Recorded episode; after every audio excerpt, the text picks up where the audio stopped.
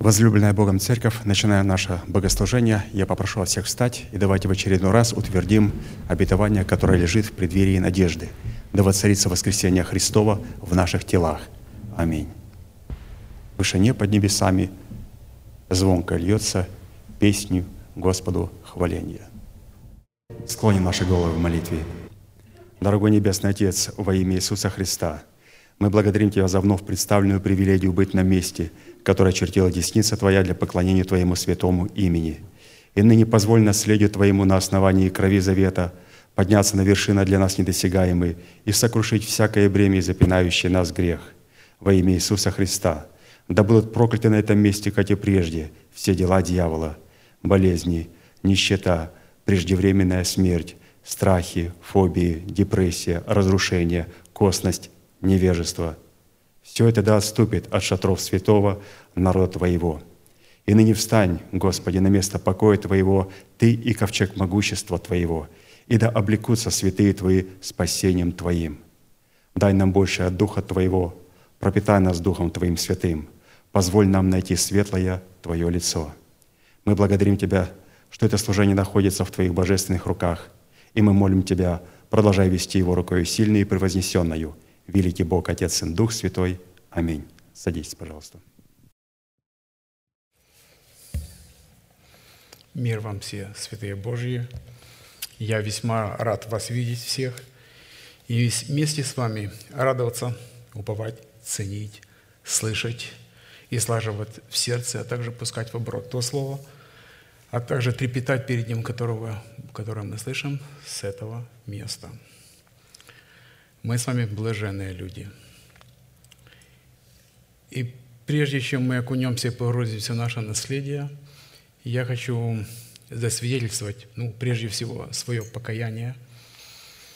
Это будет свидетельство, будем так говорить, освобождения, что Бог открыл мне глаза и дал увидеть многие вещи совершенно по-другому. То есть я согрешил. Э, знаете, когда мы вернулись к нашему регулярному служению, а наша самоизоляция была где-то 14 месяцев. И за время этой изоляции очень много информации было для меня открыто. Я ей занимался, интересовался, читал – а вот когда мы вернулись с первых служений, брат Аркадий обратился к нам и, проявляя свою отеческую заботу о каждом из нас, говорил об этом для того, чтобы каждый из нас мог сделать правильное решение и был здравым духом, душой и телом. Естественно, свое личное мнение по этому вопросу я считал верным – но когда брат Аркадий в очередные разы напоминал с этого места о вакцинации, я был внутренне не согласен. Все о том, о чем говорил. Ведь я думал, кафедра, в принципе, это не вещание о каких-то прививках, о ковиде. Это предназначение совсем для другого. Я понимал, что это его личностное мнение по этому вопросу. анализируя свои мысли,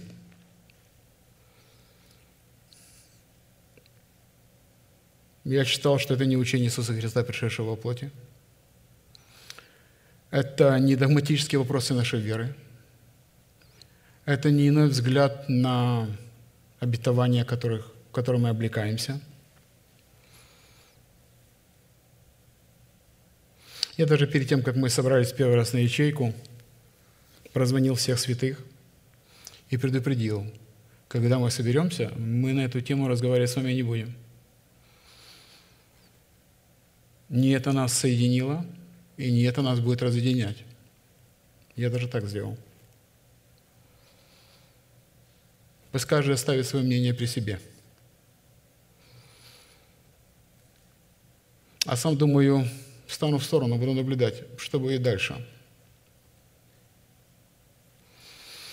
Но несмотря на то, что брат Аркадий сделал вызов для каждого из нас, в том числе и для меня, фразой «последуйте мне», потому что Господь мне открыл нечто.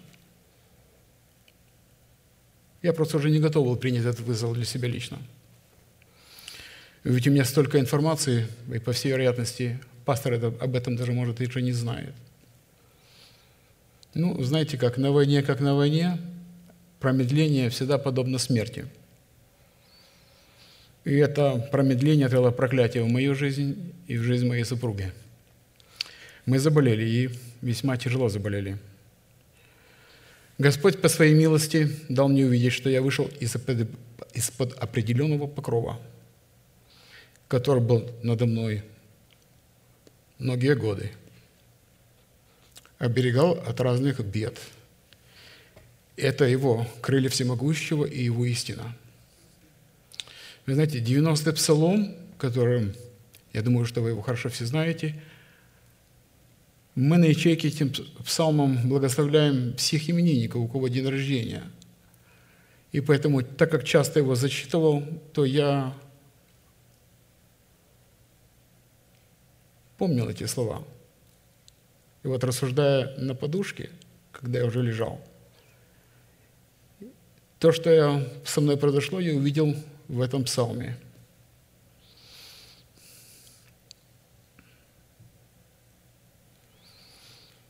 Я прочитаю 33 три стиха. «Он избавит тебя от сети ловца, от гибельной язвы. Перьями своими осенит тебя, и под крыльями его будешь безопасен. Щит и ограждение – истина его». Вы знаете, в свое время Пилат тоже спросил Иисуса, а что есть истина? Истина – это то слово, которое мы слышим с вами с этого места, которое очертила десница Господня – и отвергая слово того человека Божьего, я сам оказался вне крыл всемогущего, вне щита, вне ограждения. Вы знаете, когда мы находимся под крыльями, мы под каким-то таким, будем говорить, зонтом охраны. Вот доколе этого не было, призыва, мы были сами 14 месяцев. Обратите внимание, как Бог нас чудно хранил – но в свое время Иисус сказал Фоме, «Я есть истина, путь и жизнь. Никто не приходит к Отцу, как только через Меня». Но мы помним слова Иисуса, что как послал Меня Отец, так и Я посылаю вас. И я для себя увидел, что вроде в простом неповиновению по этому вопросу я отверг посланничество брата Аркадия, а себя поставил вне Божьего порядка – Хотя я себя как-то утешал по-человечески. На это время я слушал архив, разбор левитам, седьмая часть. Там были вопросы и ответы в конце проповеди, в конце разбора. И один из вопросов, он, конечно, был на сегодняшний день, я не думаю, чтобы его брат Аркадий зачитал в том аспекте, в котором он там изложен, довольно грубой форме, что является ли кафедра для того, чтобы как коммунисты промывали мозги, или все-таки нужно что-то отделять и слушать что-то? Вот как это все увидеть? Вы знаете, отец проявил терпение и сказал просто, все, что я говорю о Слове Божьем, говорю об учении Иисуса Христа, пришедшего в плоти, говорю глубокие истины, последуйте мне – а все остальное – это ваша личная жизнь, за которую вы лично ответственны. Ну, тут я внутри возрадовался. Вот это моя ответственность. Я выбираю это. Это было мое решение. И к чему оно привело. Вы, конечно, можете улыбнуться, что я назвал непослушанием и грехом отказ последовать тому, что являлось призывом – вы знаете, было буквально несколько раз, когда мы ложились спать, и спали мы в разных комнатах, мы с Ольгой встречались глазами, и какая-то пробегала мысль, увидимся ли мы завтра. Все померкло. Вся жизнь, все цвета, все стало в каком-то таком безликом существовании, когда просто тяжело дышать, приходили разные мысли – ну, это в прошлом. Жив Господь, твердыня моя, я не поколеблюсь во веки и веки. Знаете, я хочу обратиться к тем, кто по сей день имеет свое личное мнение, как по этому и по другому вопросу, который освещается с этого места. Встрепенитесь, убойтесь Бога. Не торгуйтесь с Духом Святым. Торг на этом святом месте просто неуместен. Ибо послушание всегда было, есть и будет превыше поста и молитвы. Вы знаете, я искренне благодарен лично брату Аркадию, сестре Тамаре, всем тем, кто ходатайствовал о нас, о нашем исцелении, кто просто приходил и приносил пищу, приносил продукты, ставил под двери, кто приносил цветы. Мы с Олей очень вам благодарны. Господь услышал ваши молитвы. И я позвонил нашему пастору, исповедался. Не видя его, но я понял, что он улыбнулся. И сказал, и Господь снимает тебе грех твой. Едь в госпиталь. И вот ныне я с вами в одном теле, в единомыслии, пребываю в послушании человеку Божьему, который представляет отцовство Бога. И прежде чем мы вновь начнем погружаться в глубины нашего наследия, чтобы исследовать его характер, его силу, а также требования, чтобы войти в это наследие, мы прочитаем Луки 24, 44, эпиграф, как пастор его называет. «И сказал Иисус ученикам Своим, вот то, о чем я вам говорил, еще был с вами, что надлежит исполниться всему, написанному о мне в законе Моисеевом и в пророках, и псалма. Итак, чтобы нам, как причастникам тела Христова, разделиться Христом исполнение всего написано о Нем в Писании, мы продолжим наше исследование в направлении нашей соработы со Святым Духом в том, что необходимо предпринять со своей стороны, чтобы получить право на власть. Вы знаете, люди все хотят иметь власть, и при том не имея на это права. Любая революция в любом государстве, как переворот, все хотят получить власть – а права нет. Но Господь нам предложил воспользоваться этим правом, чтобы отложить прежний образ жизни, чтобы облечься в новый образ жизни. Итак, Ефесянам 4 глава, 22-24 стихи.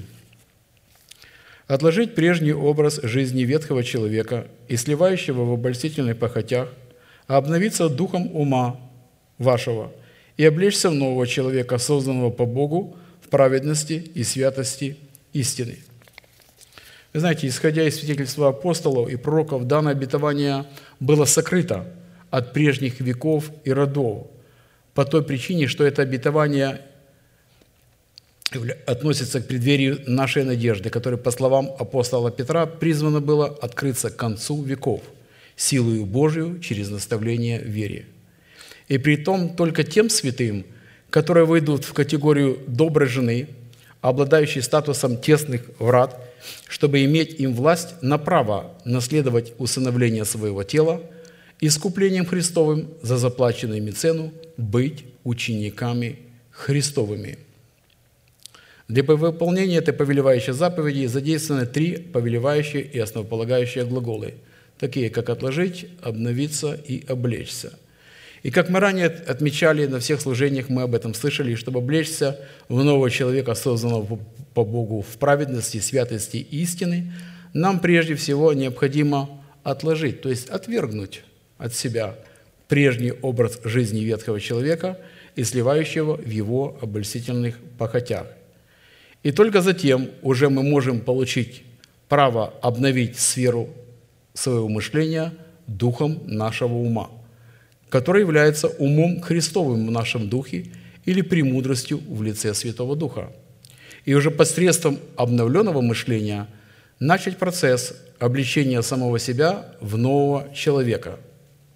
Потому что все, что делает Бог в человеке и через человека, это только когда человек облачает себя в новое мышление, погружает себя совершенно в другое измерение – и если мышление не обновлено, Бог ничего с этим человеком или через этого человека делать не может. Но если он младенец, ну, Может, что-то и происходит через младенчество. Но когда младенчество должно закончиться вроде бы, то Бог просто передает работу через, перестает работать через этих людей. Проходят года, 30, 40 лет. Эти люди вспоминают о том, что было когда-то на заре их жизни. И как хочется им вернуться обратно. Но этого уже невозможно – Именно от этих решений, решений трех судьбоносных вопросов и будет зависеть, обратим ли мы себя в сосуды милосердия или же сосуды гнева, а вернее состоится совершение нашего спасения, которое нам дано в формате залога, или же мы утратим его навсегда. В силу чего наши имена навсегда будут изглажены из книги жизни. В принципе, несмотря на то, что когда-то они туда были и записаны. И это так. Продолжение нашего исследования мы остановились на исследовании вопроса. Вы понимаете, когда взять любую проповедь пастора, она связана с предыдущими проповедями, она как пазл. Поэтому если брать и отрезать все эти выражения и проходить, то мы как-то будем это чувствовать по-другому. Поэтому я не буду, я ее не корректировал. Поэтому некоторые фразы, кажется, вот на прошлом собрании я же не говорил это – а, эту проповедь, которую я вам предложил, мы, и я, и вы слушали почти пять лет тому назад. И я вот, когда вот была эта самоизоляция, я для себя обратил внимание, что мы с вами прослушивали проповеди, просматривали, и у меня создалось впечатление, что мы их слушали почти как первый раз. Очень многие мысли, очень многие определения, которые я услышал, с которыми я встретился, для меня были некоторые были вообще новыми. И я для себя стал так рассуждать. Интересно, как долго можно сохранить хлеб? Вот вы помните, когда евреи хотели сохранить манну, буквально на второй день, что с ней происходило? Заводились черви. Но где черви не заводились? В какой манне? Где она была? Она была в ковчеге Завета. Так вот, вы представляете, какой хлеб мы с вами вкушаем и где он находился. И он всегда будет свежим, актуальным и насущным. При этом мы отметили, что новый человек, в которого нам необходимо облечься, это наш внутренний или сокровенный человек, возрожденный от нетленного семени Слова Божьего, который по своей природе, изначально по своей природе, является праведным, святым, нетленным и бессмертным – то есть который по своей природе не может грешить. В силу чего, значит, изначально, хотя временно и находится в тленном теле, пребывает в четвертом измерении невидимого и вечного мира. Таким образом, наш новый человек несет в себе измерение вечности, но только во времени. А посему не зависит от времени и господствует над временем, так как смотрит не на, на, на невидимое, живет невидимым и устремляется в невидимое – силу чего называют несуществующее как существующее, во, время, во времени наследия Христова как существующее ныне. Потому что вера Божья в нас – это не наше с вами желание, каждого отдельности человека, а наши желания, в принципе, они всегда исходили и исходят от наших нужд, от наших чувств. И поэтому мы верим не в исцеление, а в Бога, который является целителем – мы верим не в благословение, а в того Господа, который является благословляющим. Мы просто верно смещаем те приоритеты, которые корректируют наше правильное мышление. А это иначе, если это, этого не делать, оно будет выглядеть как идолопоклонство. То есть исповедуем своими устами сокровища веры, содержащиеся в своем сердце, в виде наследия нетленного, чистого и неувидаемого. А это означает, что вера Божия непосредственно связана с написанным Словом Божьим, а не с нашими желаниями, как мы верим, что мы верим. Вера, вера – это конкретно то, что уже записано на скрижалях нашего сердца. Поэтому, когда мы повторяем многие места Священного Писания, и вот пастор повторяет, обратите, обратите внимание, какой процент от следующей проповеди идет в, в, повторении – и я обращаю внимание сам на себя, что вот некоторые фразы можно уже, вот он говорит, а я уже могу их, я начинаю понимать, что я их уже помню, где-то как-то они находятся в подсознании, в моем в сокровищнице нового человека. А посему право облекаться в полномочия своего нового человека – это право господствовать над чем? Над временем. Потому что без господства над временем невозможно облекаться в одежды правды, чтобы вершить совершенное правосудие своего Небесного Отца.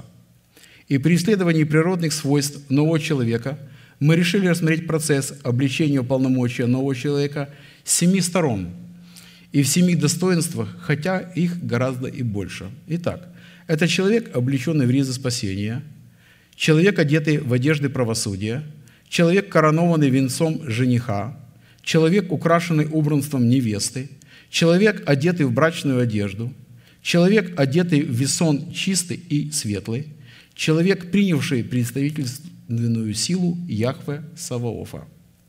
При рассматривании имеющих достоинств мы сделали ударение на том, что все эти достоинства содержатся в друг друге, находятся в друг друге, исходят из друг друга и поддерживают друг друга, служат подтверждением истинности друг, друг для друга – вот эти семь достоинств мы и принимаем в семьи Слова Божьего, взращиваем в плоде, и в это, конечно, мы облекаемся. Исайя 61, 10, 11.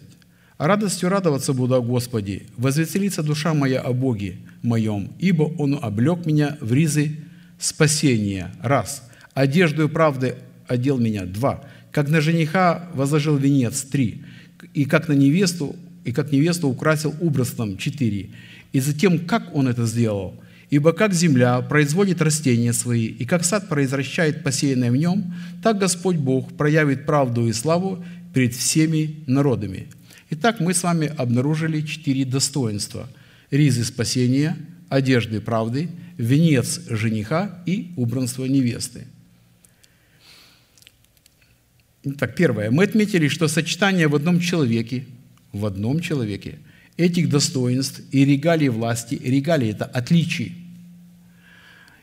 и особенно сочетание венца жениха и убранства невесты действительно превосходит возможности нашего разумения. Второе. В данном пророческом изречении имеющее достоинство взращены Богом сердце человека точно так – как земля производит растения свои, и как сад произвращает посеянное в нем. То есть на все нужно время. Вы знаете, у нас постоянно показывают место Священного Писания о том, что мы должны приготовить свое сердце.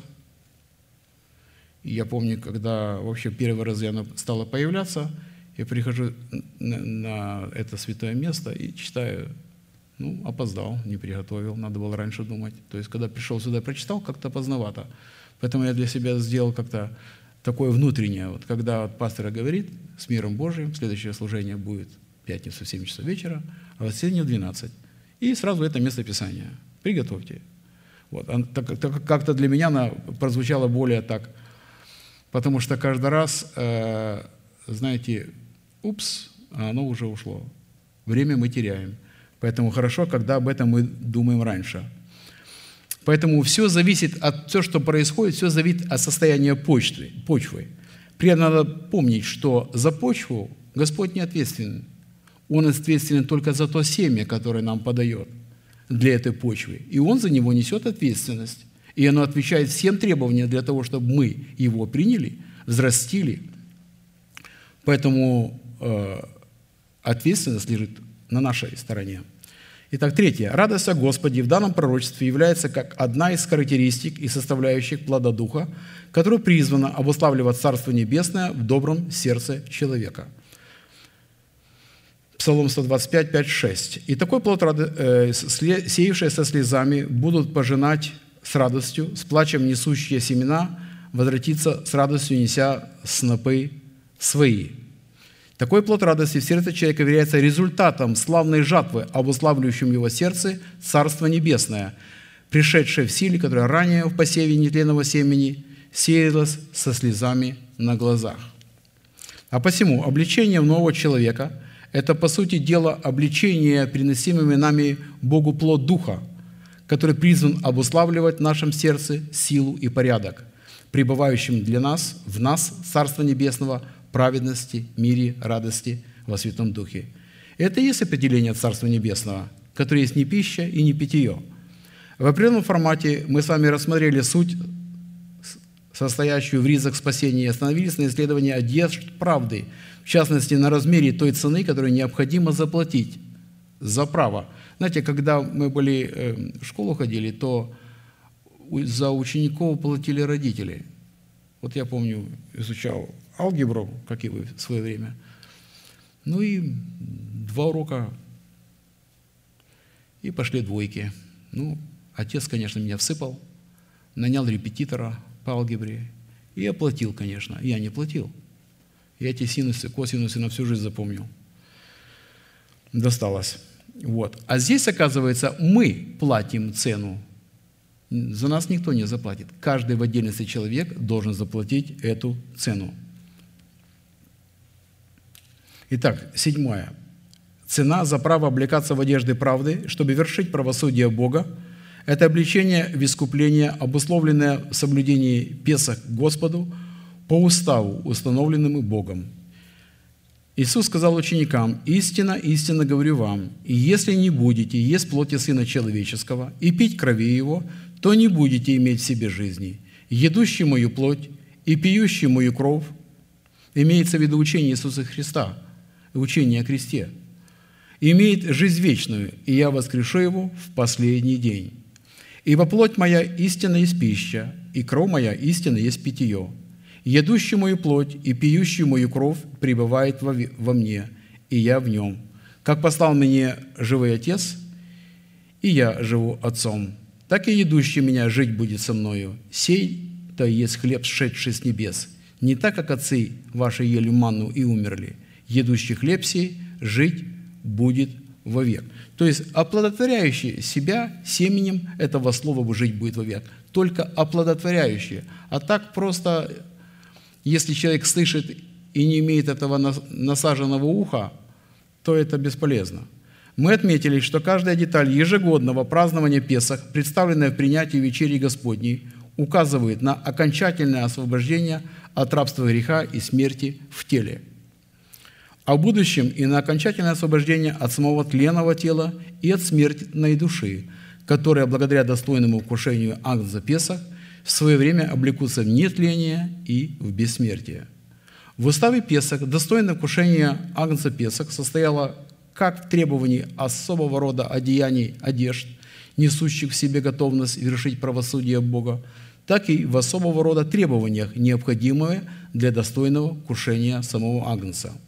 Наблюдение этих требований в любом их аспекте не освобождало человека от исполнения над ними приговора приговора смерти. Ибо за возмездие за грех – это конкретно, это смерть.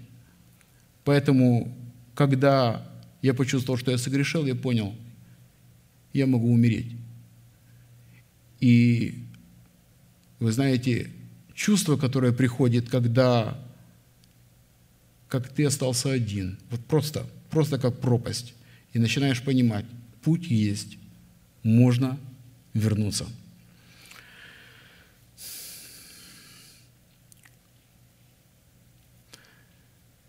И напротив, соблюдение устава Песах делало человека причастником производству суда Божьего над первенцами Египта. А это означает, что Бог бросил вызов всем первенцам Египта, говоря, «Я Господь, вы не боги, Господня земля и все, что наполняет ее». Исход 12.12. 12. «А я в сию самую ночь пройду по земле египетской и поражу всякого первенца в земле египетской, от человека до скота, и над всеми богами египетскими произведу суд. Я Господь». Из имеющего постановления следует, что первенцы Египта, от которых зависели египтяне, и являлись прямыми богами Египта. Нам следует помнить, что наша зависимость определяет наше божество, наше упование и наше поклонение. Мы можем говорить, что хотите, но наша зависимость может определить объект нашего поклонения, а значит и то божество, которому мы поклоняемся. И если мы от чего-то не свободны, то существует божество. Итак, первенцы Египта представляли образ души человека, который отказался потерять свою душу в смерти Господа Иисуса, чтобы умереть для своего народа, для своего дома и для своих душевных желаний и предпочтений, противящихся желаниям Бога. А посему, если мы не будем вершить правосудие Бога в осуждении своей души на смерть, в достойном соблюдении Песах Господа по уставу, установленному Богом, мы никогда не сможем состояться потомками веры нашего отца Авраама. А следовательно, никогда не сможем и облечься в одежду правды в лице своего нового и сокровенного человека. Потому что праздник Песах в кожаных одеждах, которые сделал Бог для искупления первого Адама, а в нем, в принципе, и всего человечества, еще прежде создания мира был предназначен Богом быть благословенной судьбой всех уверовавших. Потому что именно в достойном кушении Песах Бог получал возможность исполнить суть всех своих наследственных обетований, включая совершение своего суда над своими врагами в лице нечестивых, которые попирают наследие Божие, нечестивых мира, унижающей, унижающей нищеты и всякого рода болезней, немощи, угнетавшим его избранный остаток. И чтобы нетленное сокровище праздника Песах, содержащее в себе причастность к роду Бога и к праведности Бога, могли стать нашим наследием, Писание вменило нам необходимость выполнять 10 условий, а вернее пребывать в этих 10 условиях, а вернее постоянно пребывать в этих условиях. Итак, это выбор и отделение Агнца Песах, это удалить всякую закваску из своего дома, помазать кровью Агнца Песах перекладины и косяки дверей – испечь всего агнца на огне, припоясать самого себя поясом, обуть свои ноги в обувь, иметь в руках своих посох, есть всего агнца целиком, есть агнца Песах с пресными хлебами и горькими травами, и есть агнца Песах с поспешностью. знаете, триумфальное условие, о котором искупление Божьего в человеке призвано восторжествовать над смертью, это необходимо вкушать Анса Песах с поспешностью. Я возьму последнюю составляющую. Исход 12.11. «Ешьте же его так, пусть будут чресла ваши припоясаны, обувь ваша на ногах ваших, и посохи ваши в руках ваших, и ешьте его с поспешностью». Это Песах Господа. Элемент поспешности при кушении Песах был, настолько был важен, что он неоднократно, неоднократно производится в Священном Писании, как некий неизменный закон. Именно этот элемент был задействован в исшествии из Египта. Именно этот элемент был возведен в ранг особого значения. Знамение, вернее.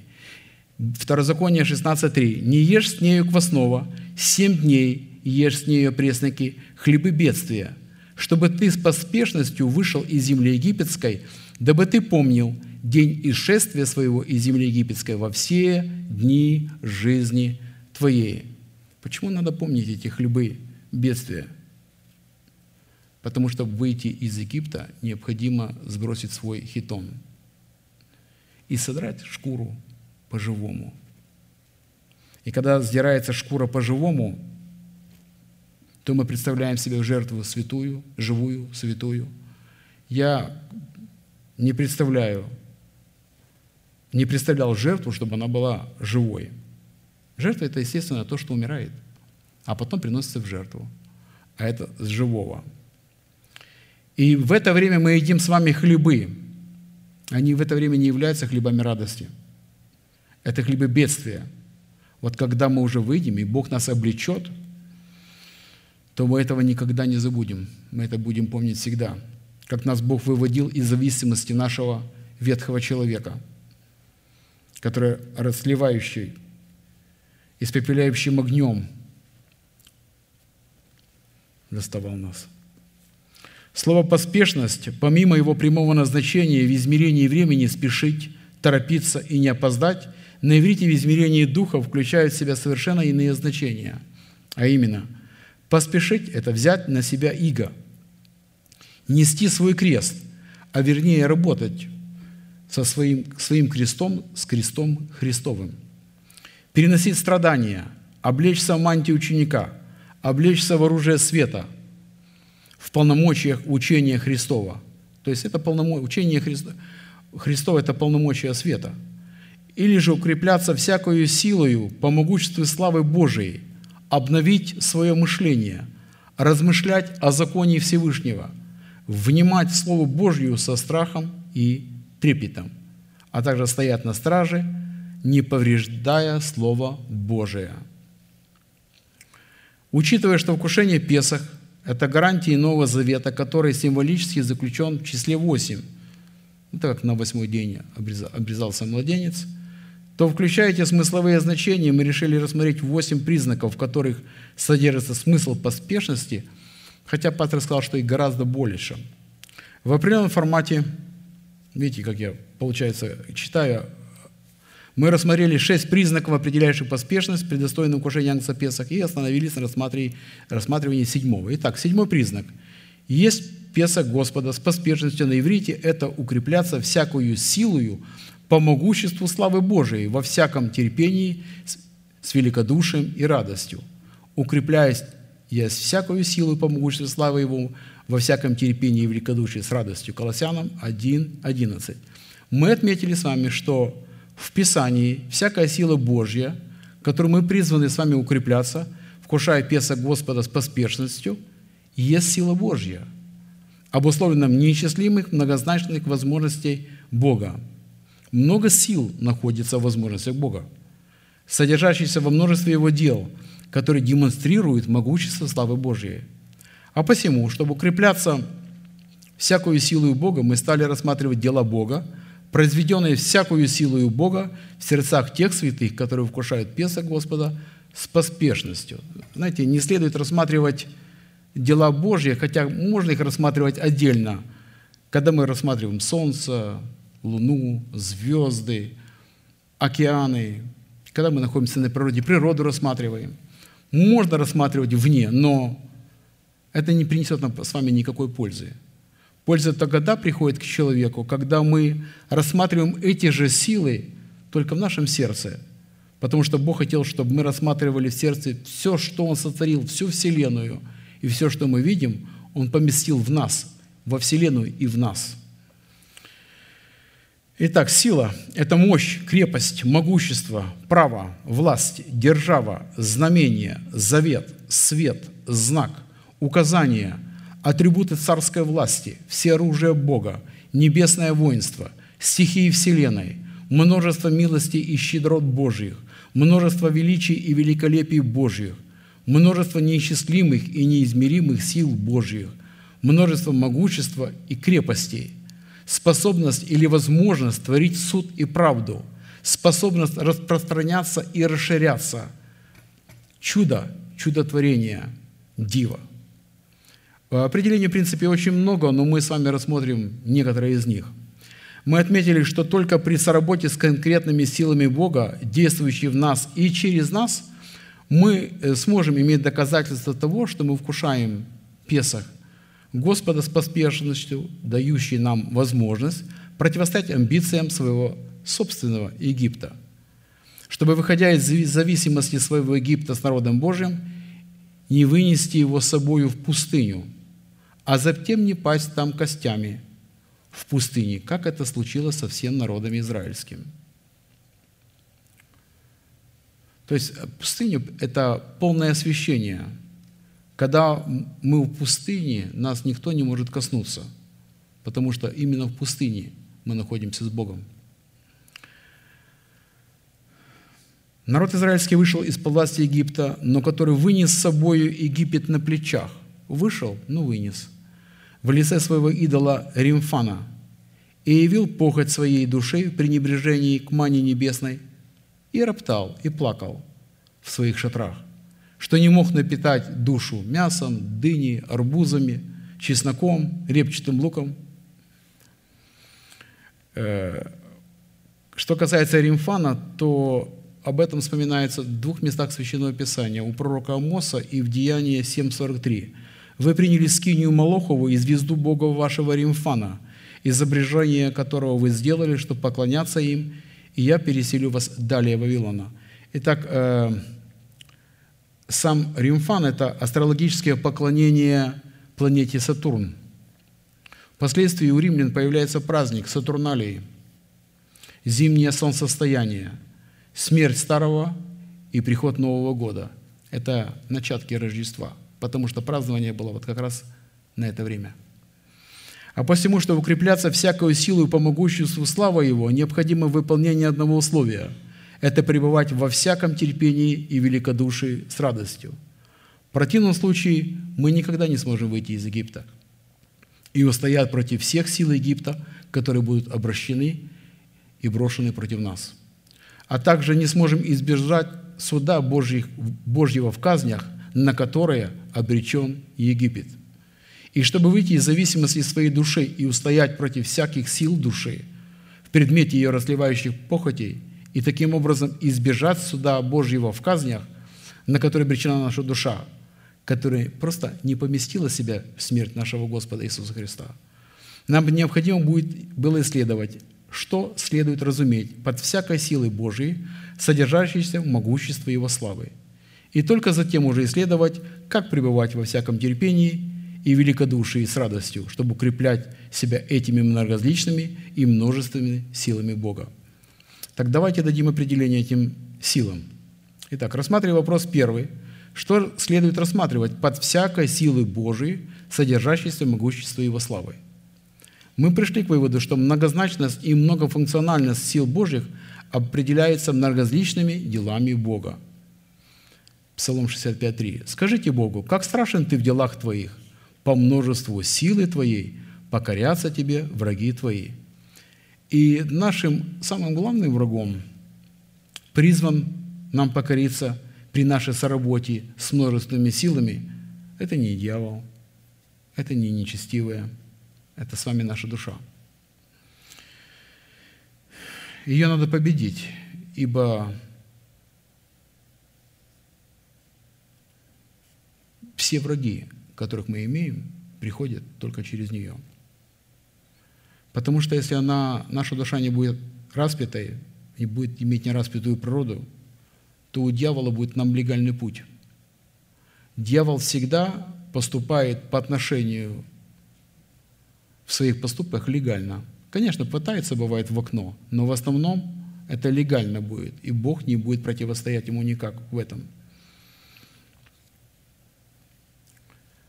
Потому что наша душа по своей природе связана со своим народом, со своим домом, со своими генетическими предпочтениями и каждого отдельного человека личными вожделениями. И чтобы эти враги могли нам покориться, нам необходимо укрепиться против них множеством многоразличных и многофункциональных сил Божьих, представленных в Писании в многоразличных делах Бога. Итак, дела Божьи, производимые в нашем сердце по множеству сил Бога, внушают страх и благоговение перед Богом. И такие результаты призван узреть в своей жизни каждый отдельный человек, вкушающих пеш, песок Господа с поспешностью, так как именно в составляющих поспешности, которая явила себя полночь тьме Египта Бог поразил первенцев Египта, обобрал Египет и уничтожил лучшее войско Египта. А израильтян в это же самое время исцелил от всякого рода болезней, увечий, которые нанес ему Египет до сего времени, наделил лучшими богатствами Египта и сделал их свободными от зависимости Египта. А посему многозначной и многофункциональности сил Божьих – раскрывается великое дело – искупление Божье, показывающее нам, кем для нас является Бог и что сделал для нас Бог. А вопрос, каким образом следует укрепляться всякими силами Бога, раскрывает нам суть того, что необходимо сделать нам конкретно, чтобы наследовать все то, что сделал Бог для нас во Христе Иисусе уже. Итак, в определенном формате мы рассмотрели некоторые определения – которые обуславливают природу и характер конкретных сил Божьих, произведенных в Его человеках и через Его человеков. И остановились на следующей составляющей силы Господней, которая призвана проявляться в сердце и через сердце искупленного Богом человека во множестве милости и щедрот Божиих. Следующая составляющая силы Господней в сердце искупленного Богом человека состоит во множестве милости и щедрот Божьих.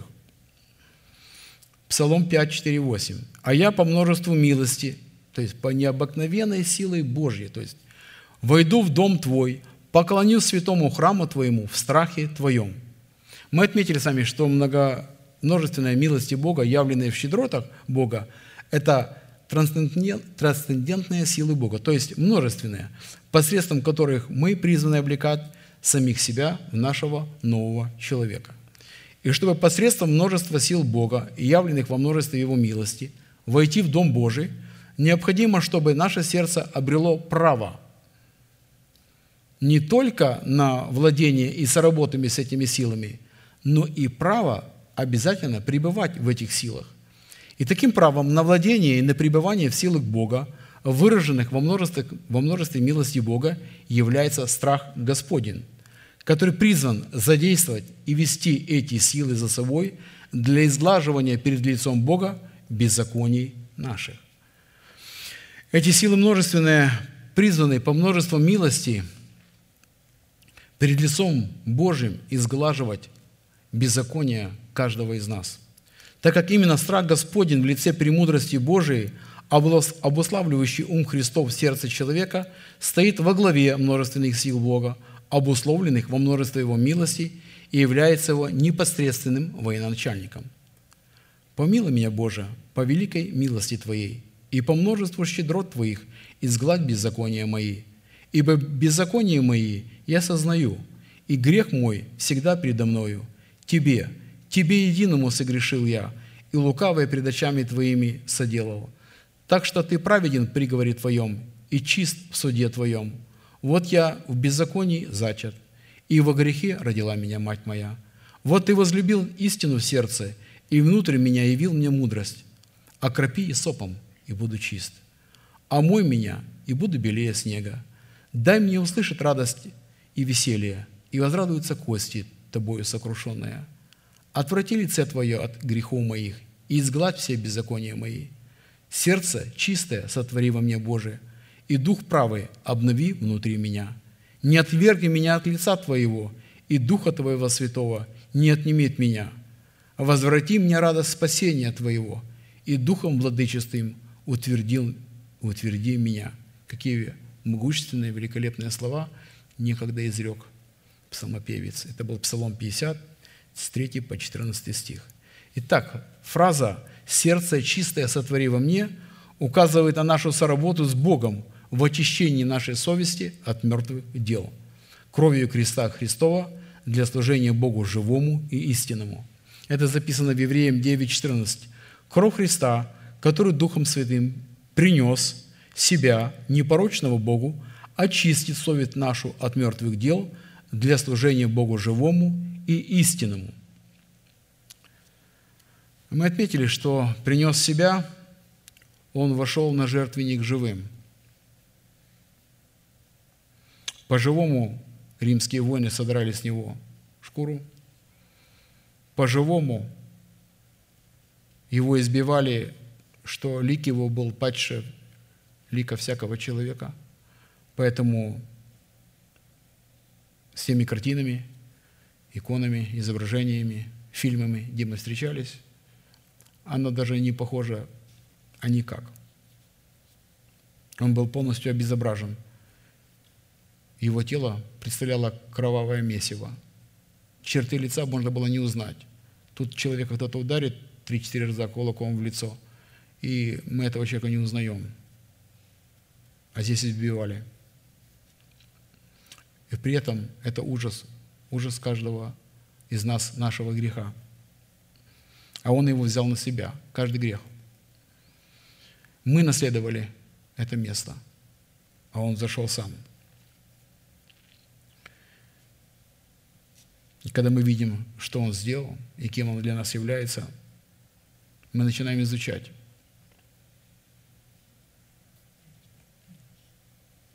Что нам сделать, чтобы то, что Он сделал, чтобы стало нашим – Потому что это было наше место, каждого из нас. Потому что наказание за грех – смертью. Знаете, по мгновению палочки и по провозглашению «это мое, мне» ничего не происходит. Я увидел для себя, что у каждого из нас должна быть своя личная Голгофа. А перед этой Голгофой должен быть личный Гефсиманский сад, свои личные переживания, свои капли крови, пота. И когда мы сможем не просто читать в конспекте, отложить, обновиться, облечься, а когда мы скажем, да будет воля Твоя, и взойдем на свой личный крест, и будем соработать с крестом Христовым, тогда это все и произойдет. А до этого это просто фразы, даже выученные. Даже читаем каждый день. Все решает добровольное отречение – добровольное посвящение, добровольное желание, несмотря на то, что вокруг происходит. Хорошо. Мы отметили, что несмотря на то, что осознание своих беззаконий перед Богом является важным шагом, однако, что Бог изгладил наше беззаконие, одного осознания своих беззаконий перед Богом недостаточно – потому что для изглаживания наших беззаконий необходимо соработать со множественными силами Бога в предмете Его милости, содержащейся в наследии крови креста Христова. Именно с уникальной соработой со множеством милости Божьих, явленных в Его неисчислимых щедротах, начинается творчество данной молитвы, определяющее поспешность перекушения Песах. «Помилуй меня, Боже, по великой милости Твоей и по множеству щедрот Твоих. Изгладь беззакония мои. Дело в том, что только после изглаживания наших беззаконий посредством нашей соработы со множеством милость Божьих мы соделаемся достойным Бога и получим право входить перед лице Господня, чтобы утверждать Его интересы и Его правосудие. Вы знаете, когда впервые я услышал истину об оправдании,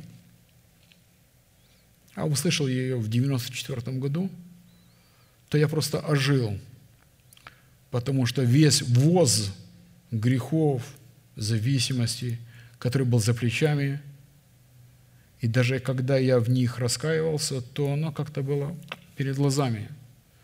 Но вы знаете, когда я услышал истину о том, что Господь оправдывает, и Господь оправдание мое, и не вспоминает более никогда, и через грех не рассматривает человека, как люди могут рассматривать один другого – и говорит, а вот ты помнишь, это тот, который... И когда одна пара у нас была на братском совете, у них был грех, они покаялись. Это было много лет назад. И член братского совета на другой день мне говорит, они уже беленькие не будут, они на всю жизнь серенькие. Даже они покаялись. И вдруг я слышал такую мощь об оправдании о том, что Господь меня оправдал. Вот за это оправдание нужно держаться двумя руками.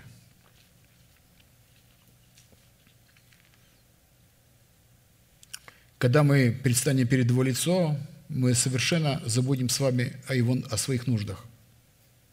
Мы просто будем желать выполнять Его интересы, Его волю. Только в присутствии Его можно легко сказать, да будет воля Твоя. Но когда мы это скажем – мы получим подкрепление. А посему, чтобы творить правосудие Божие, нам жизненно необходимо, чтобы милость и истина обвязывали нашу шею, и чтобы таким образом эти достоинства были написаны на скрижалях нашего сердца и стали состоянием нашего сердца, благодаря чего мы могли бы обрести благоволение в очах Бога и людей. Притчи 3, 3, 4. Милость и истина, да не оставляют тебя, обвяжи ими шею твою, напиши их на скрижалях сердца твоего, и обретешь милость и благоволение в очах Бога и людей.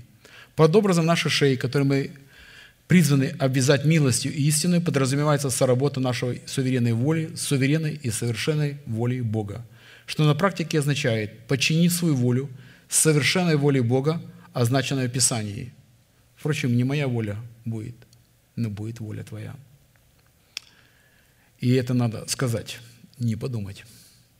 В то время как под условием начертать милость и истину на скрижалях нашего сердца подразумевается соработа мудрого и разумного сердца с мудростью и разумом Бога, что на практике означает приготовить почву своего сердца к принятию семени благовествуемое слово о Царстве Небесном. Это прямая наша задача. Исход 31.6. «И вот я в сердце всякого мудрого вложу мудрость. Но как хотелось бы, чтобы сердце глупого вложили мудрость, и он стал мудрый. Вот как-то имеющему дается, мудрый получает. Вот в Слове Божьем оно, видите, как срабатывает? Нужно желание, чтобы таким стать. Что Соломон попросил, когда становился на царство? Видите? Вот что является главным. Вот что я в сердце всякого мудрого вложу мудрость, дабы они сделали все, что я повелел тебе. Итак, сердце мудрое – это то сердце, которое оплодотворяется услышанным Словом Божьим. То есть это сердце было приготовлено до того, как оно оказалось вот здесь, в этом месте. Чтобы после уже услышанному сказать, а теперь да будет не по слову твоему. Знаете, как печать на готовый документ. Точно как случилось в Марии. Вот почему-то, по каким характеристикам вот, было выбрано именно она? Отвечало ее сердце, отвечало ее внутреннее состояние. И когда она услышала, она спросила, а как мне это будет? И когда она сказала, да будет не по слову твоему, вот с этого момента и все началось. А посему учение о милости, которое мы призваны обвязывать нашу шею, может выражать себя не иначе, как только строго в границах истины, обусловленной принципом написанного слова, а не творчеством надуманных постулатов, установлений всяких псевдорелигиозных образований, а также выбросом нашего собственного интеллекта, не имеющего никаких прав и возможностей постигать милость и истину в трансцендентности Слова Божьего. Знаете, ни голова, ни интеллект. Он просто должен быть рабом, но только сердцем. Да, Бог хочет, чтобы люди имели интеллект развитый, чтобы они были развиты, это, это нормально, но чтобы оно было под контролем.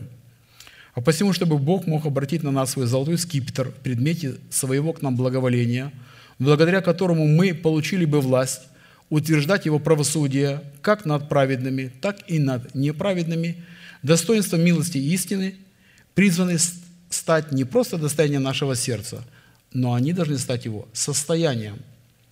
В связи с этим мы вновь решили восстановить в своей памяти суть таких уже известных нахуй вопросов. Во-первых, какой характер Писание вкладывает в свойства милости Божьей, являющиеся выражением множественных сил, определяющих благоволение Бога к человеку в образе его золотого скипетра? Какое назначение в нашем поклонении призваны выполнять множественные силы Бога в предмете милости Бога? Какую цену необходимо заплатить, чтобы множественная милости Божьей стала нашим достоянием и нашим состоянием? И по каким результатам следует судить, что Бог действительно простер к нам множество своих милостей в образе своего золотого скипетра, которые наделили нас множеством Его сил. Итак, таинство природы, заключенное в достоинстве милости Бога, назначение милости в отношении человека с Богом, цена за право обладать милостью Бога и результаты того, что мы обладаем с вами милостью Бога. При рассматривании вопроса первого, какими характеристиками Писание обуславливает свойства милости Божьих – являющийся выражением Его множественных сил, мы пришли к выводу, что, первое, милость Бога, как таковая является как одним из основных имен Бога, так одним из Его характерных титульных достоинств.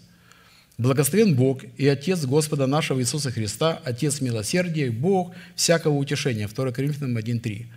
Второе. Милость Господа Господня – это наследие Бога, которое передается исключительно Его детям, как наследникам веры Авраамовой из одного праведного рода в другой праведный род, от отца к сыну. Третье. Милость Господня по своему статусу превозносится над жизнью во плоти, потому что лучше, нежели жизнь во плоти.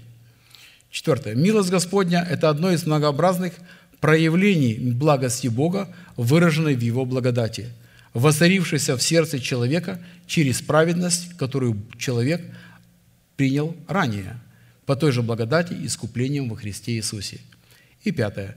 Милость Господня, содержащаяся в благости Божией, это одно из определений и выражений истины Божией, предназначенное для сосудов милосердия, милосердия, хранящейся в истине. Итак, милость Господня выражает себя в истине. Псалом 88.2. «Милости Твоей, Господи, буду петь вечно, в рот и рот, возвещать истину Твою устами моими». Э, данное изречение уникально тем, что человек, воспевающий или хвалящийся милостями Бога, содержащимися в Его благости, получает возможность возвещать эти милости в границах истины, как истину Божию в рот и рот, что указывает на тот фактор, что человек, превозносящийся в милости и возвещающий их как истину, пребывает в благости Божией и сохраняет себя от падения. Римлянам 11, 22. «Итак, видишь, благость и строгость Божию, строгость к отпадшим и благость к тебе, если прибудешь в благости Божией, иначе и ты будешь отсечен». В данном случае благость Бога – это демонстрация милости и истины, покрывающих тех человеков, которые обвязали сами свою шею милостью и истиной. В то время как строгость Бога является демонстрацией правосудия и правоты Божией, распространяющейся на тех человеков, которые отказались, добровольно отказались сами, по личному решению, обвязать свою шею милости и истиной. И Писание таких людей называет просто жестоковыйными – Псалом 88, 15. «Правосудие и правота – основание престола Твоего. Милость и истина предходят перед лицем Твоим». Фраза «милость и истина предходит перед лицем Твоим» означает, что милость и истина предваряют, идут впереди. То есть вначале идет милость и истина, а только потом правосудие и правота. Правосудие и правоту Божию, или же иначе, или же служит оправданием для человека, в котором – Бог не уменяет человеку вину его преступлений. То есть, ну, если милость и истина будет идти сзади, то правосудие и правоты, то мы будем уничтожены Богом и Его правосудием и правотой. Если мы с вами не приготовим наше сердце к служению возвещаемой милости и истины посланниками Бога, у нас не будет никакой с вами возможности обратить на себя благоволение Господня. 1 Петра 5.5. «Так и младшие, повинуйтесь пастырям – все же, подчиняясь друг другу, облекитесь смиренным мудрием, потому что Бог гордым противится, а смиренным дает благодать. А посему в вопросе слушания Слова Божьего, через которое мы призваны познавать или входить в свое наследие, необходимо всякий раз делать решение и настраивать себя не на роль критиков или инспекторов, а на роль учеников, которые сами платят цену. И такое ученичество всегда однозначно включает в себя совместную и притом каждодневную работу Бога и человека. Поэтому, как говорит, соработа с Богом. Это выражение у нас на слуху. Роль Бога состоит в том, что Он, как завещатель наследия милостей, содержащийся в границах установленной истины, устанавливает определенные требования, посредством которых мы можем входить в наследие необходимой для нас милости, Божьих милостей – для выполнения этих требований Бог через делегированную им власть посылает человеку свою помощь в личности Святого Духа и в предмете написанного Слова Божьего, которое в данном случае как раз и предписывает, каким образом, какими средствами и в какое время, и в какой последовательности следует, следует выполнять те или иные условия. А роль человека в соработе с Богом в наследии Его милости состоит в том, что на условиях Бога принять как Святой Дух так и помощь Святого Духа. Средством для принятия всякой помощи, выраженной на милости Божьей, является молитва или же, как мы говорим, поклонение. Так как молитва – это нечто, нечто иное, как право, которое человек дает на вмешательство небес в сфере земли. И такое право мы призваны давать Богу только на установленных им условиях.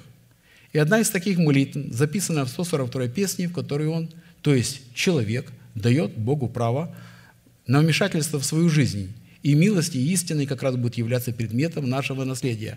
Это было первое служение, на котором мы с вами услышали 142-ю песню. С тех пор прошло уже почти пять лет. «Господи, услышь молитву мою, внемли молению моему по истине Твоей. Услышь меня по правде Твоей, и не входи в суд с рабом Твоим, потому что не оправдается при тобой ни один из живущих. Враг преследует душу мою, втоптал в землю жизнь мою, принудил меня жить во тьме, как давно умерших, и уныл во мне дух мой. А немело во мне сердце мое, вспоминаю дни древние, размышляю о всех делах Твоих, рассуждаю о делах рук Твоих, простираю к Тебе руки мои, душа моя к Тебе, как жаждущая земля. Скоро услыши меня, Господи, дух мой изнемогает – не скрывай лица Твоего от меня, чтобы я не уподобился нисходящую могилу. Даруй мне рано услышать милость Твою, ибо я на Тебя уповаю. Укажи мне путь, по которому мне идти, ибо к Тебе возношу я душу мою. Избавь меня, Господи, от врагов моих, к Тебе прибегаю. Научи исполнять мне волю Твою, потому что Ты, Бог мой. Дух Твой благий доведет меня в землю правды. Ради имени Твоего, Господи, оживи меня. Ради правды Твоей выведи из напасти душу мою. И по милости Твоей истреби врагов моих и погуби всех, угнетающих душу мою, ибо я Твой раб. Чтобы исследовать данную молитвенную песнь, нам вначале необходимо установить причину, по которой Давид произнес данную молитву к Богу, а затем обратил ее в псалом, который должен был исполняться в Скинии, перед ковчегом Господним хором в сопровождении различных музыкальных инструментов. А причиной освобождения данной молитвы, согласно ее содержанию, послужила определенная категория врагов, которая противостояла Давиду. И, во-первых, собственная плоть Давида, персонифицированный грех, персонифицированная смерть, которая через плоть угрожала Давиду. И чтобы быть услышанным Богом, Давиду необходимо было представить Богу некое основание или некое право, которое могло бы служить для Бога достаточным доказательством для вмешательства в жизнь Давида, его милости и его истины. Со стороны Давида такими доказательствами в данной молитве послужили 10 аргументов или 10 оснований – который Давид проводил, приводил Богу, говоря, услышь меня. И эти, великие, и эти все составляющие – великие благословения для каждого из нас. Ради Твоей истинной правды, ради воспоминания дней древних всех дел Твоих, потому что я простираю к Тебе мои руки, потому что я на Тебя уповаю, ради возношения души моей к Тебе, ради того, что я к Тебе прибегаю, потому что Ты Бог мой, ради Твоего имени, ради Твоей милости – потому что я раб твой. Эти 10 доказательств послужили, служили, послужили для Давида, чтобы Бог мог его услышать, на основании чего Бог должен был вмешиваться в его жизнь. Вот как раз это 10 аргументов и сработают и для нас. Итак, мы обратимся к составляющей первого аргумента, который давал Богу юридическое право на сторону Давида в его противостоянии с имеющими врагами. Это доказательство Божие – истинные правды. Доказательства истинной правды в молитве. Псалом 65, 18, 20. «Если бы я видел беззаконие в сердце моем, то не услышал бы меня Господь. Но Бог услышал меня, внял глаз умолению моего. Благословен Бог, который не отверг молитвы моей и не отвратил от меня милости своей». А вы знаете, когда Давид написал этот псалом, в какое время своей жизни? Это когда он переспал с Версавией, когда совершил грех прелюбодеяния, убил своего друга, ее мужа. И пророк Нафан обличил его. Нафан показал ему, что в его сердце не было беззакония, что грех как, как пришел как странник к нему. Он по мудрости свыше рассказал Давиду историю. Рассказывал так, что Давид представил, что нечто произошло в его государстве, и он о чем-то не знает – Рассказал ему о человеке, у которого было много овец. И пришел к нему странник. И он подумал, почему мне нужно ее отдать свою? Потому что странника нужно было накормить. И он взял одну овечку у человека, у которого была одна, с которой он спал, с которой он ел. И он зарезал ее. И Давид в гневе сказал, кто это человек? Он должен умереть. И Нафан просто ответил, это ты. Вы знаете, дрогнуло сердце Давида. И сказал Давид, совершил я перед Господом. Я должен умереть. Вот как мы, когда осознаем свой грех, осознаем, что мы согрешили, и подписываем себе приговор – Этим самым мы побеждаем наш грех.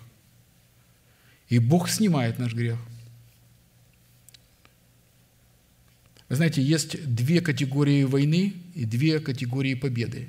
Первая война – это когда мы не согрешаем, и нам не чем каяться. Это победа. А второе, когда мы согрешаем и встаем, и каемся. Это тоже победа. Это милость Божья, что мы можем вот так выигрывать эти бои, бои. У Давида не было в сердце греха. Это был грех, который просто пришел к нему снаружи. А в сердце у него была истина и правда. Если бы у Давида в сердце было беззаконие, то просто Господь его никогда бы не услышал. Но когда он сказал, что я должен умереть, это и есть исповедание греха. Если бы Давид не пребывал и не возносил бы свои молитвы на основании истины и правды, у него не было никаких бы прав и никаких бы оснований быть услышанным Богом в своем противостоянии с такими врагами, как его собственная плоть, персонифицированный грех и персонифицированная смерть. И чтобы возносить свою молитву в истине и правде, необходимо, чтобы наши беззакония были изглажены перед лицом Божьим, и чтобы мы их не могли видеть в своем сердце – и чтобы мы не могли видеть эти беззакония, когда кто-либо согрешал и оправдан, мы не могли человеку об этом напоминать. Другими словами говоря, что мы не видели эти беззакония, это наше сердце будет очищено, тогда будет от мертвых дел. Псалом Давида, учение, блажен, кому отпущены беззаконие и чьи грехи покрыты. Блажен человек, которому Бог не уменит греха, и в чем духе нет лукавства. Я думаю, что я закончу на этом это слово. И еще раз хочу воздать Богу благодарность за то, что мы с вами находимся в теле Божьем, что мы проявляем любовь друг к другу. И вы знаете, это работает, потому что это живое тело Господа нашего Иисуса Христа. Аминь. Будем молиться.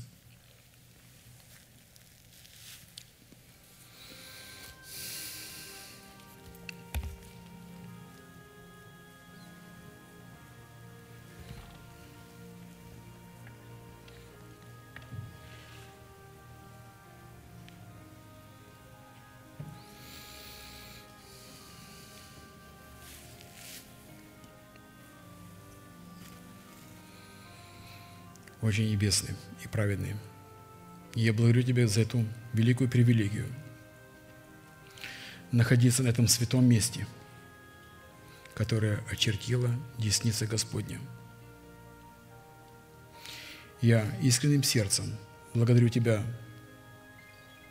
за то, что Ты освободил от суетной жизни, переданной нам от Отцов – освободил нас от закона греха и смерти и ввел в новый закон, закон Духа жизни во Христе Иисусе.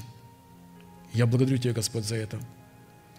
Благодарю Тебя, Господь, за добрую жену в достоинстве тесных врат, которую мы нашли, когда стали твергать себя и признавать, что говорит человек Божий, и что Слово это владычествует над нами – Благодарю Тебе, Господь, что я могу почитать себя со святыми мертвыми для греха и живыми для Бога. Держаться исповедания неуклона, ибо верен обещавший. Благодарю Тебя, Господь, за возможность подчинить себя тому Слову, которое стало светом стезе нашей, потому что закон мы Твой любим, а заповеди человеческие ненавидим – Благодарим Тебя, Господь, за такое обилие Твоих обетований, которые не стали просто текстами Священного Писания, а которые переселились в нас из сердца. Исповедуя их, они стали нашей пищей, они стали нашей одеждой, они стали нашим оружием, они стали нашим домом – они стали нашей целью, потому что знаем, что обетования, Твои обещания, они непреложные, они действуют. Я благодарю Тебя, Господь, за возможность вместе со святыми преклониться перед Тобой. Да дашь Ты, Господь, нам по богатству славы Твоей крепко утвердиться Духом – его внутреннем человеке, чтобы мы могли постигнуться всеми святыми, что есть широта, и долгота, и глубина, и высота, и уразуметь превосходящее разумение любовь Христову. Я благодарю Тебя, Господь, что мы имеем возможность и отношение к смерти Господа нашего Иисуса Христа. А значит, мы имеем и отношение к Его воскресению. И что это дает нам право на власть. От ранней зари призывать имя Господня. Топтать врагов, как грязь, как горшечник топчет глину. И я благодарю Тебя за это слово, которое подняло нас на высоты для нас недосягаемые. Да воскреснет Бог и расточатся враги Его во всех сферах нашей жизни. Я со всеми святыми благодарю Господь, что мы перешли этот Иордан и можем завоевать эту обетованную землю. И несмотря на то, что на ней живут исполины, в нашем естестве, они нам достанутся на съедение. Ибо эта земля по праву принадлежит Тебе, и мы войдем в ее владение. И я благодарю Тебя, Господь, за Твоих помазанников, за нашего пастора, брата Аркадия – да будет благословен сей муж Божий. И да дашь нам, Господь, разумение. Все, что мы понимаем, чтобы мы могли это съедать. Все, что мы не понимаем, мы положим на стол. И это будет пища Господня. И я радуюсь, Господь, Господи, Твоему обилию, Твоему Слову, Твоей мощи, Твоей крепости, Твоей работе в нас, что Ты силен нас спасать. Поклоняюсь перед Тобой с Твоим народом, вечный Бог, Отец, Сын и Святой Дух. Аминь. Отче наш, сущий на небесах, да святится имя Твое, да придет Царствие Твое, да будет воля Твоя, как на небе, так и на земле. Хлеб нас насущный, подавай нам на каждый день, и проси нам долги наши, как и мы прощаем должникам нашим. И не веди нас в свое искушение, но избавь нас от лукавого, ибо Твое есть царство – и сила, и слава во веки веков. Аминь. Давайте провозгласим наш неизменный манифест. «Могущему же соблюсти нас от падения и поставить пред славою Своею, непорочными в радости, единому, премудрому Богу, Спасителю нашему, через Иисуса Христа, Господа нашего, слава и величие, сила и власть, прежде всех веков – ныне и во все веки. Аминь.